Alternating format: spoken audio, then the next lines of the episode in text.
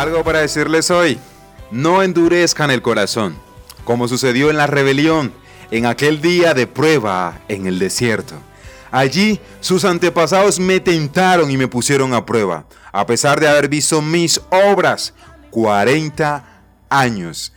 Hebreos capítulo 3, versículo 8 y 9. Y entre tantas cosas que decir, sí, tengo algo para decirles hoy. Falta de gratitud.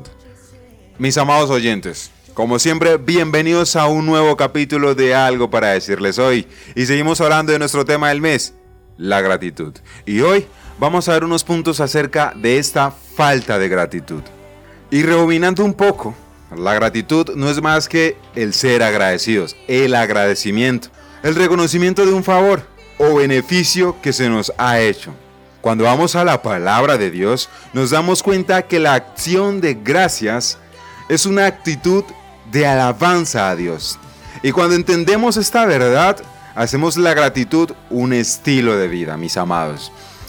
La gratitud produce alabanza y adoración en el corazón del ser humano. Por eso el ingrato nunca alabará a Dios en el momento difícil. Su alabanza siempre estará condicionada a un sentimiento. O sea, solo le dan gracias a Dios cuando todo está bien.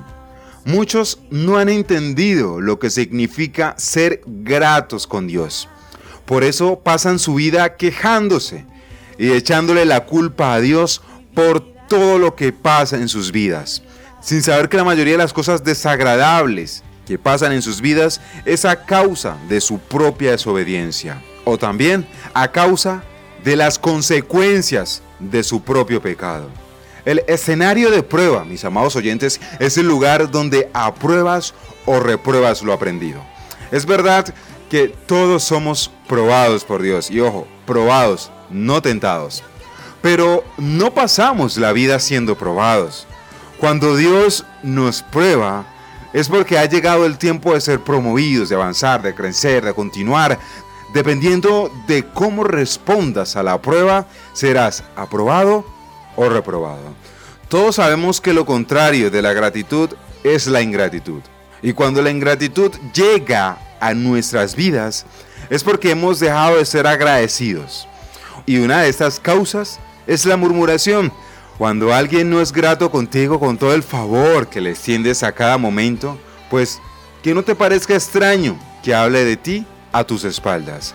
El pueblo de Israel era un ejemplo de esto. Ellos murmuraron contra Dios a cada momento.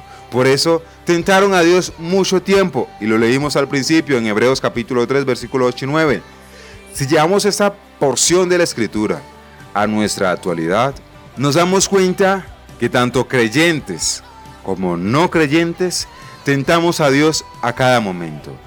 Hemos visto el favor de Dios todo el tiempo en nuestras vidas y aún así somos malagradecidos, mis amados oyentes. Las actitudes que revelan falta de gratitud en nuestras vidas son las siguientes. Una de ellas ya la mencionamos, murmuración. Quejas constantes delante de Dios y los demás. Falta de servicio a Dios. El que no da gracias a Dios por la vida, siempre entregará su vida al pecado. Por eso muchos dicen que todo lo que han logrado en la vida es a causa de su propio esfuerzo. Incredulidad. Cuando no agradecemos a Dios, aún en el día gris, es porque no creemos que los días de colores se acercan. Es porque no creemos que esa situación va a cambiar, va a mejorar o que todo va a estar bien. Y bien dice la palabra que aquellos que aman a Dios, todas las cosas le cooperan a bien. Falta de amor. El ingrato nunca amará a aquel que le extiende el favor. Y ojo con esto.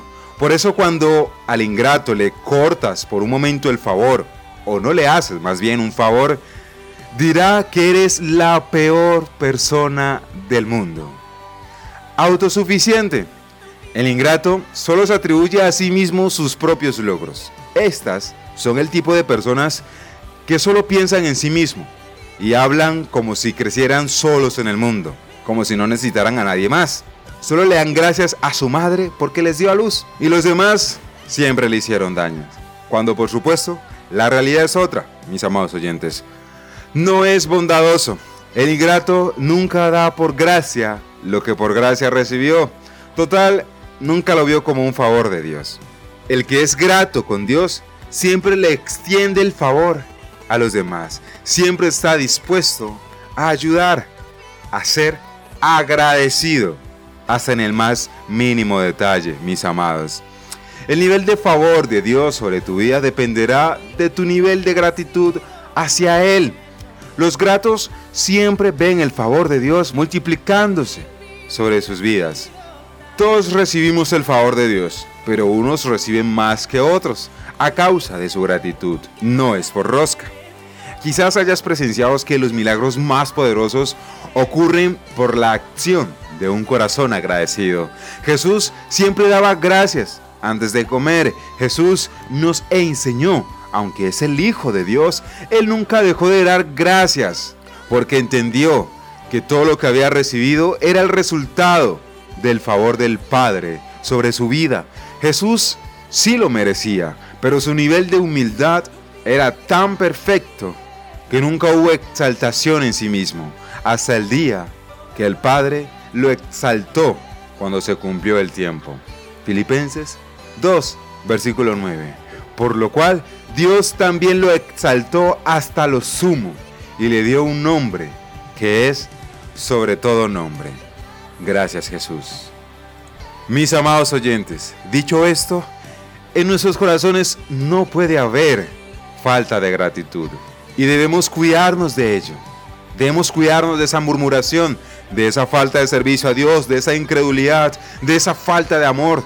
Debemos cuidarnos también de sentirnos autosuficientes y procurar siempre, mis amados, ser bondadosos, así como Dios lo ha sido con nosotros. Eso tenía para decirles hoy. Dios me les bendiga grandemente. Soy Bill Jones y esto fue algo para decirles hoy.